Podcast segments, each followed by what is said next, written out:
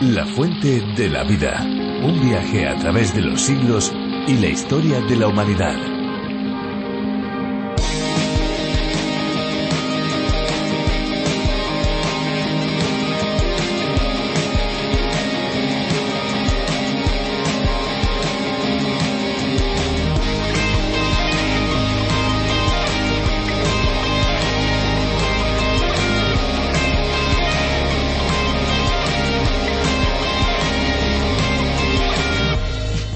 Tristemente hemos de decir que los océanos se están convirtiendo en el basurero del mundo. Cada kilómetro cuadrado contiene un promedio aproximado de 74.000 piezas de plástico. Estos residuos matan a cientos de miles de animales cada año. Además, los productos químicos entran lentamente en la cadena alimentaria. ¿Cuál será el impacto a largo plazo de esta contaminación de plástico y qué podemos hacer para limpiar nuestros océanos? Queridos amigos, aquí estamos una vez más con nuestro programa La Fuente de la Vida. Les habla Esperanza Suárez y les doy la bienvenida a este tiempo de radio en el que vamos a descubrir la Biblia. También les doy la bienvenida a todos los que nos escuchan, ya sea por las ondas de la radio o a través de nuestro podcast. Soy Fernando Díaz Sarmiento y estoy aquí para acompañarles eh, cada día en este viaje a través de la Biblia con curiosidades, un tiempo de música y por supuesto una reflexión profunda en el libro de los libros, en la palabra de Dios, alternando un libro del Antiguo Testamento con un libro del Nuevo para viajar por toda la Biblia. La verdad es que la palabra de Dios es importantísima conocerla y creerla porque traspasa fronteras y penetra con poder transformador en los hogares y en los corazones. Este espacio, La Fuente de la Vida, es un programa radiofónico cuyo nombre original es A través de la Biblia del teólogo John Vernon Magui, un programa que tiene versiones para más de 80 países. En España disfrutamos de la versión traducida y adaptada para España por Virgilio Bagnoni, teólogo y profesor de Biblia, una adaptación que llega a ustedes desde Radio Encuentro con un formato novedoso que llega a España y a todos los países de habla hispana. La Fuente de la Vida es una herramienta para el que quiere conocer el contenido y el mensaje de la Biblia y por supuesto para aquel que quiere profundizar y creer. Vamos a estar en este espacio durante cinco años. Invitamos a todos los que nos acompañan a visitar nuestra página web lafuentedelavida.com donde encontrarán los eh, programas, los podcasts de cada semana. Pero además pueden conseguir gratuitamente los bosquejos y las notas de los programas. Solicítelos al 601-203-265 o en nuestra misma página. Pues tras esta introducción y bienvenida, ¿qué les parece amigos si disfrutamos de un poquito de música? Vamos a escuchar una canción.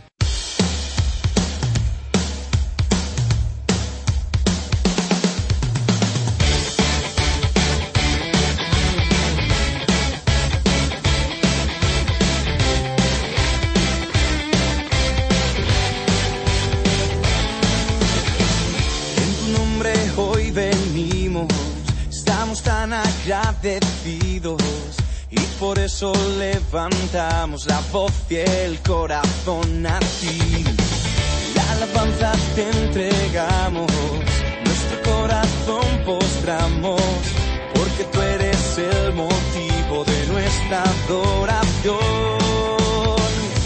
A nadie daremos tu gloria compartida, pues solo para ti, pues solo para ti. Levantamos nuestras manos y tu nombre adoramos por quien eres lo que has hecho y lo que harás. Eres rey y nos postramos, eres Dios y proclamamos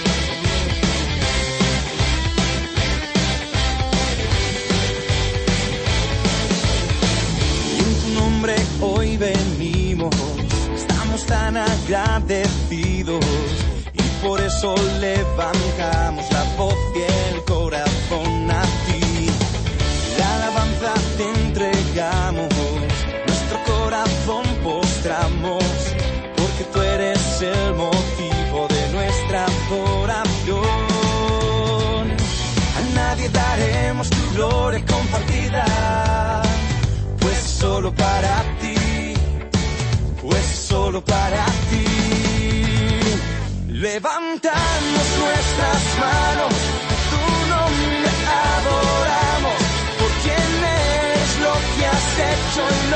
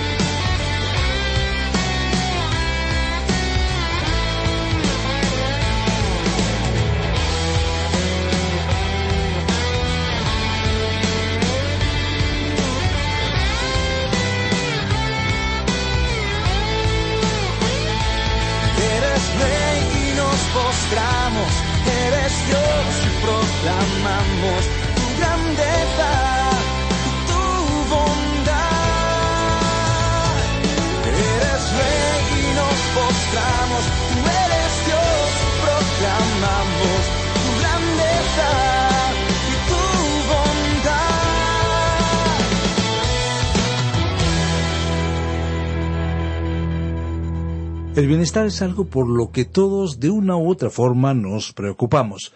Queremos vivir seguros y con un mínimo de confort. Buscamos en la medida de lo posible que nuestras viviendas tengan seguridad y que el ambiente sea agradable.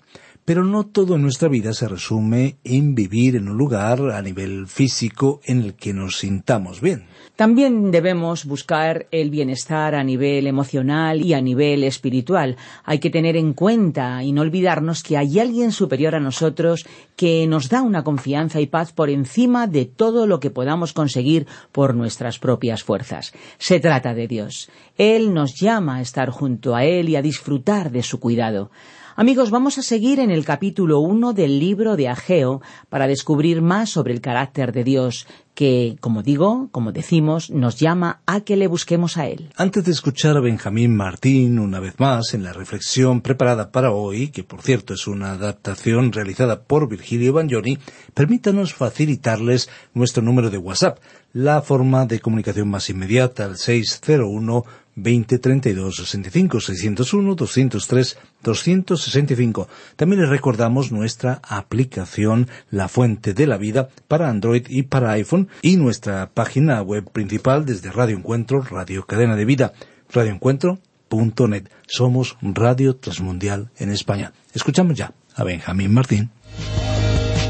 La fuente de la vida. Ageo capítulo 1 versículos 9 al 12. Continuamos hoy, estimado amigo oyente, nuestro viaje por este breve libro del profeta Ageo que se encuentra en el Antiguo Testamento de las Sagradas Escrituras, la Biblia. Es un libro que incita y empuja a la acción más que a la contemplación. Podemos observar que las circunstancias que el profeta relató en estas páginas nos demuestran que nuestra vida muchas veces se complica porque no enfrentamos los problemas como deberíamos. Este pequeño libro, que solo consta de dos capítulos, es muy realista y eminentemente práctico, y nos pone los pies sobre la tierra. El profeta Geo, por orden de Dios, y guiado por el Espíritu Santo, analizó los problemas que el pueblo israelita estaba padeciendo. Con la ayuda de Dios, habían regresado de una larga cautividad, pero no estaban aprovechando su recién estrenada libertad, cumpliendo sus promesas hechas a Dios, sino que estaban actuando en provecho propio. Esta es la situación que el profeta estaba denunciando, pero al mismo tiempo también le comunicaba al pueblo que Dios no era indiferente, sino que esperaba que cambiaran su actitud y recapacitaran. Finalizábamos nuestro último programa preguntándonos si estábamos seguros de encontrarnos en el camino correcto, en el camino que Dios había diseñado para nuestra vida. También hablamos de que Dios está siempre en acción, y que Dios espera que sus hijos no sean perezosos, buscando solo su propio bienestar. Dios trabaja y espera que sus hijos hagan lo mismo. Ahora, hemos visto en primer lugar que en este libro de Ageo se presentó un desafío, un reto de parte de Dios para su pueblo. Eso lo encontramos en los primeros once versículos. Ellos, el pueblo israelita, recién liberado, habían regresado a su tierra que estaba devastada y sus casas destruidas. El pueblo disfrutaba de su libertad y el comienzo de una vida estable. Y ese bienestar llevó a la gente a edificar y embellecer sus casas. El pueblo se estaba autoengañando, pensando que esa era la voluntad de Dios para sus vidas.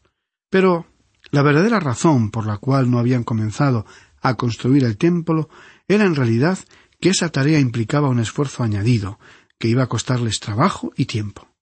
Su gran excusa se resumió en las siguientes palabras No ha llegado aún el tiempo para reedificar la casa del Señor. No es aún la voluntad del Señor hacer eso. Dios, por medio de Ageo, les dijo que dejaran de ser tan perezosos, que se levantaran y comenzaran a trabajar. Ageo les hizo saber que Dios los estaba juzgando, que sus quejas sobre las malas cosechas y las nefastas consecuencias de hambre y escasez no eran una casualidad. Les dijo claramente que se habían apartado de la voluntad de Dios, y que Dios estaba molesto y contristado por su comportamiento egoísta. Dios deseaba despertarles de su letargo, de su pereza, de su indolencia, y esa era la verdadera causa de los males que estaban padeciendo. Ageo como tantos otros profetas, fue un instrumento que Dios usó para mover y conmover a su pueblo. Ese tipo de mensaje no podía ser del agrado de todos, pero era necesario que alguien los inquietara y les hiciera reflexionar. Por ello, con mucha paciencia, Dios les dijo a través de Ageo Meditad muy bien vuestros caminos. Es hora de levantarse del sueño complaciente, es hora de poner manos a la obra y comenzar a edificar mi casa, el templo que me habéis prometido. En nuestro programa anterior estudiamos las tres acciones que Dios esperaba que comenzaran a realizar y que se detallan en el versículo cuatro. Subid al monte y traed madera.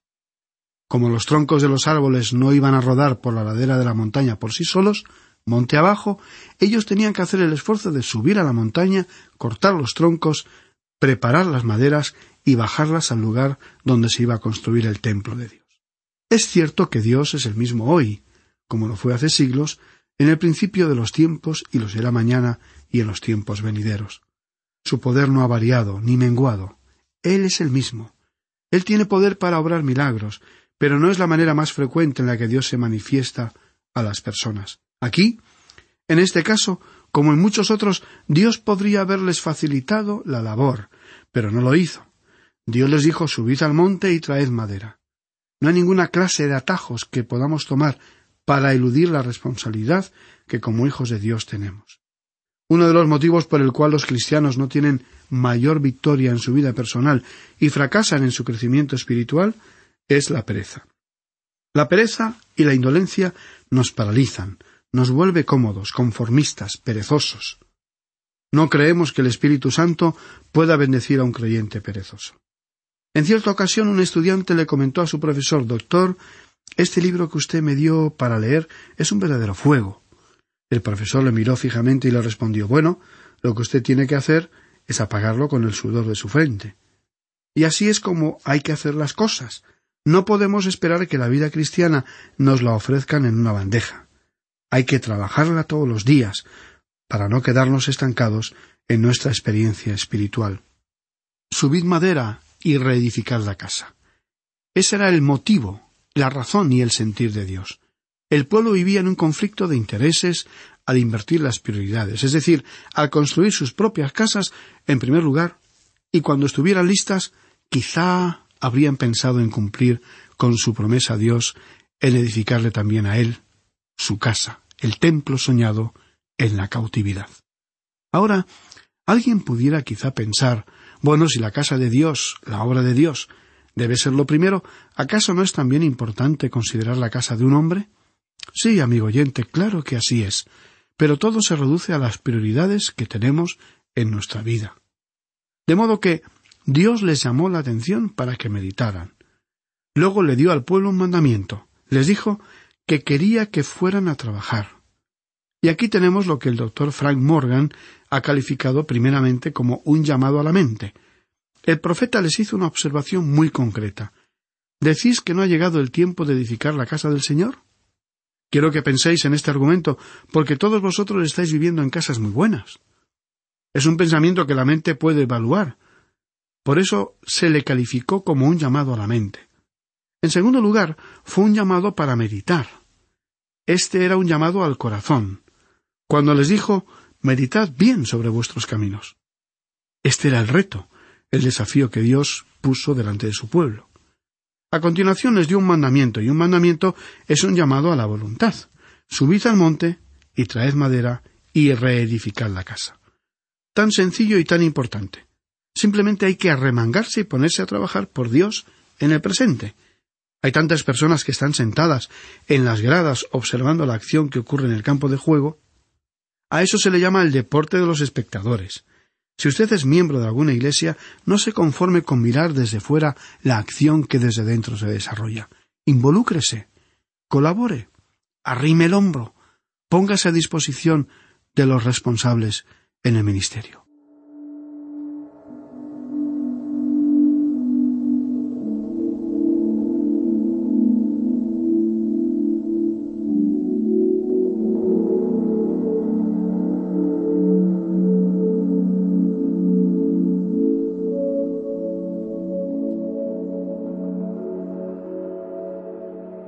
Autor de estos estudios bíblicos, el doctor J. Vernon McGee, relató que cuando él comenzó su tarea ministerial como pastor, por primera vez, al animar a los miembros de su iglesia a involucrarse en una tarea nueva, se le acercó un diácono de la iglesia.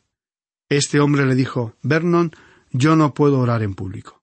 No sé por qué, pero no puedo hacerlo. En realidad ni siquiera puedo hablar en público. Así es que nunca me pidas a mí que yo me levante a hablar o a orar. Eso me causaría mucha vergüenza y te crearía a ti una situación embarazosa. Sencillamente no puedo hacerlo. No puedo superar ese problema de timidez. Con lágrimas continuó En cualquier oportunidad que haya necesidad de hacer algo aquí en la iglesia, ya sea en el cambiar una bombilla fundida o colocar un techo nuevo, en general, cualquier cosa que sea necesaria, yo la haré con mucho gusto. Este hombre era el capataz en una empresa muy grande, y estaba a cargo del mantenimiento de equipo. A partir de ese momento, si fallaba alguna cosa, se le llamaba a este hombre para que lo arreglara. El doctor Maggi decía que él aprendió que este hombre era una persona muy valiosa para la Iglesia. Era como el profeta Geo, alguien que sencillamente realizaba la tarea, la labor que era necesaria. Cuando llegaban visitas a esa iglesia y se admiraban de lo hermoso y cuidado que estaba todo, el doctor Maggi les comentaba que todo se encontraba en perfecto estado porque entre la membresía había un hombre que no podía orar en público, pero que tenía otros dones importantes. Es que se necesitan menos espectadores y más colaboradores. La obra de Dios necesita personas que se arremanguen y que se pongan a trabajar. En realidad, estimado oyente, el libro del profeta Geo es sumamente sencillo. Continuamos con el siguiente versículo. Leamos entonces el versículo nueve de este capítulo uno de Ageo. Buscáis mucho y halláis poco, y encerráis en casa y yo lo disiparé en un soplo. ¿Por qué? dice el Señor de los ejércitos. Por cuanto mi casa está desierta y cada uno de vosotros corre a su propia casa. El pueblo recibió esta amonestación, esta reprimenda de Dios a través de su portavoz, el profeta Ageo.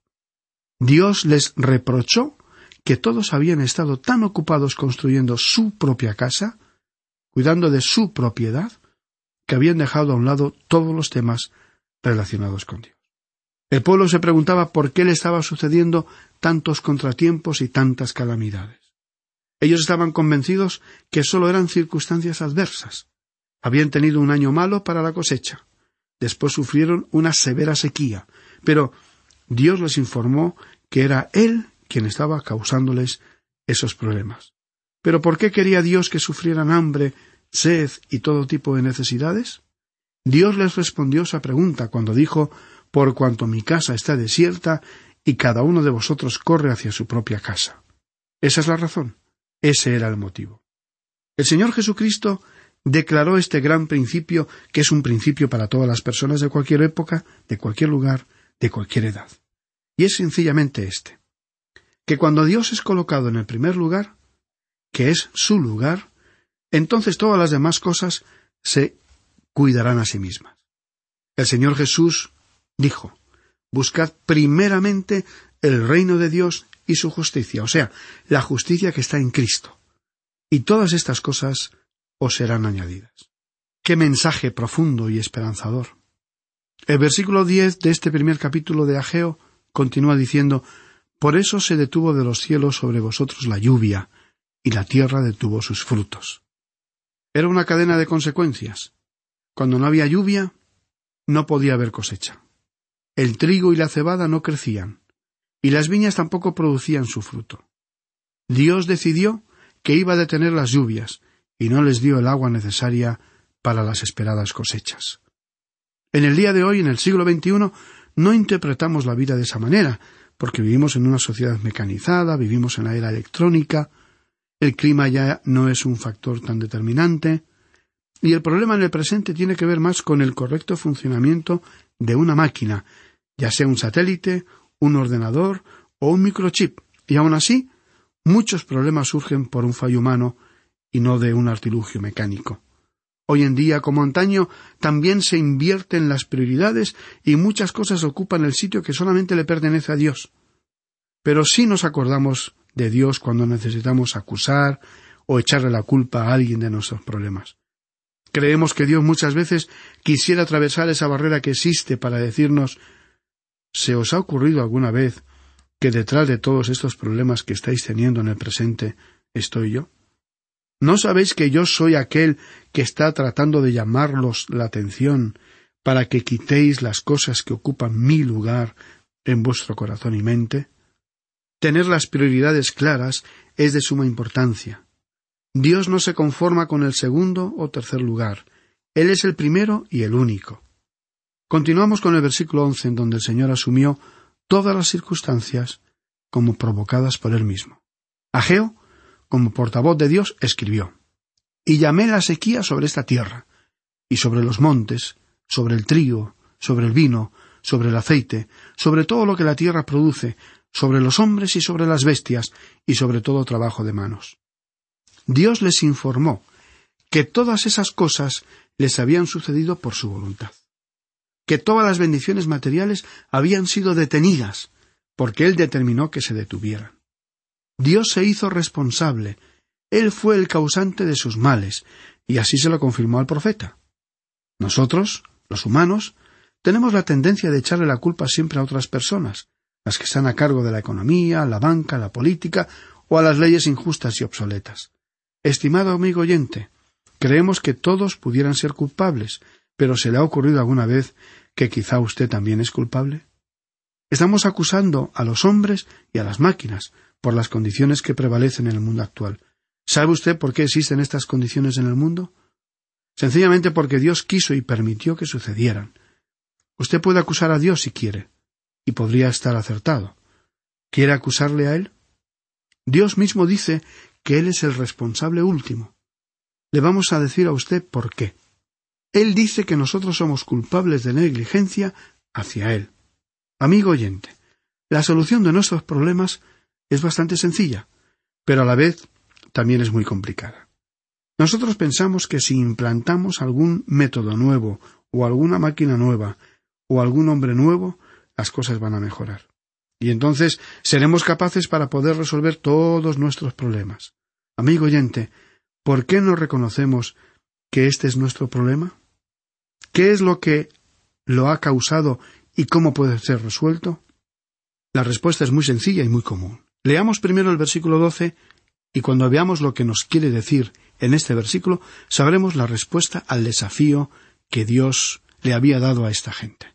Este versículo doce nos habla sobre la construcción del templo. La gente, el pueblo, aceptó las amonestaciones y obedeció. Más tarde, en los versículos trece y catorce, leeremos la confirmación de parte de Dios. Veamos este versículo doce. Y oyó Zorobabel, hijo de Salatiel, y Josué, hijo de Josadac, sumo sacerdote, y todo el resto del pueblo, la voz del Señor su Dios, y las palabras del profeta Ageo, como la había enviado el Señor su Dios, y temió el pueblo delante del Señor. Lo que aquí se explicó en este versículo doce es que oyeron la voz de Dios los líderes del pueblo. Es cierto que la mayoría de las naciones no han tenido ni tienen personas en las altas esferas gubernamentales que conozcan realmente a Dios, que le consulten en las grandes decisiones que deban tomar y que sean guiadas por Dios. Sería tan beneficioso para toda nación y país que tuvieran a un mandatario temeroso de Dios que buscara la sabiduría necesaria de lo alto desde el trono de Dios. Aquí en nuestro pasaje leemos que Zorobabel, el gobernador, y Josué, el sumo sacerdote, y todo el pueblo escuchó lo que Ageo les comunicaba de parte de Dios. Todo el pueblo se arrepintió, regresó a Dios, y todos obedecieron a Dios. Qué emocionante debe haber sido para el profeta Ageo y sobre todo para Dios mismo ver que las amonestaciones habían tocado el corazón y el espíritu de todo el pueblo. Y cuando todo el pueblo regresó arrepentido y en disposición de obedecer a Dios, entonces vino sobre ellos la bendición de Dios. Se abrieron las puertas de los cielos, y las bendiciones se derramaron sobre ellos en gran abundancia. Notemos lo que dijo Ageo en la segunda parte de este versículo doce. La voz del Señor su Dios y las palabras del profeta Ageo, como le había enviado el Señor su Dios, y temió el pueblo delante del Señor. Ahora, este mensaje fue dado después del primer mensaje que vimos en un programa anterior. Así que, en realidad, encontramos aquí el segundo mensaje del profeta Ageo. Como ya hemos mencionado anteriormente, hay cinco mensajes en este libro que tienen fechas muy exactas. Si observamos lo que dice el versículo quince, o sea, el último versículo de este capítulo uno, podemos descubrir la fecha precisa. Dice el versículo quince En el día veinticuatro del mes sexto, en el segundo año del rey Darío. Así es que aquí tenemos un mensaje que fue dado el 24 de septiembre del año 520 a.C. El primer mensaje fue proclamado el primero de septiembre.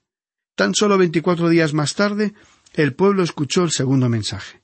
En ese corto lapso de tiempo, el pueblo respondió, meditó, se arrepintió y comenzó a actuar en consecuencia. Ahora todo el pueblo cambió de actitud y decidieron, en un acto de voluntad, obedecer a Dios. Comenzaron los planes, organizaron un programa para bajar la madera del monte, y se prepararon para edificar el templo, la casa de Dios.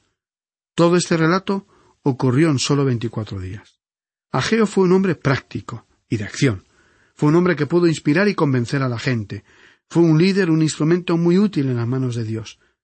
Ageo fue obediente en dar el mensaje de Dios, aunque ese no fuese muy popular. Y Dios pudo usar a Ageo. El libro del profeta es un gran libro, pero a causa de lo limitado de nuestro tiempo, vamos a detenernos aquí. Después de escuchar esta reflexión tan interesante, llega el tiempo de despedirnos. Sí, nos acercamos al final de este programa, pero nuestro recorrido por los libros de la Biblia sigue, no para. Aquí estaremos de lunes a viernes en la misma emisora, pero también el día que ustedes quieran a través de nuestros eh, podcasts. Por supuesto, en lafuentedelavida.com, desde donde pueden acceder también a nuestras notas y bosquejos. La Fuente de la Vida también está disponible para los dispositivos móviles. Descargue la aplicación La Fuente de la Vida, que también se puede encontrar con el nombre a través de la Biblia. Es una aplicación multilingüe donde pueden acceder a la versión para España. Si desean contactarnos, nuestra vía más inmediata es eh, nuestro WhatsApp, el 601 203 265. También nuestro número de teléfono en España es el 91 422 0524. Por eso deben acceder a través del prefijo más 34 si nos contactan desde fuera de España. Y bueno, para aquellos que son más clásicos, pueden escribirnos a la calle Pablo Serrano, número 7 posterior, código postal 28043, Madrid, España. O bien pueden enviarnos un correo electrónico a info arroba radioencuentro.net. Gracias por acompañarnos en este fascinante viaje por los libros de la Biblia. Hasta pronto amigos, y no se olviden, hay una fuente de agua viva que nunca se agota. Beba de ella. Este ha sido un programa de Radio Transmundial producido por Radio Encuentro, Radio Cadena de Vida.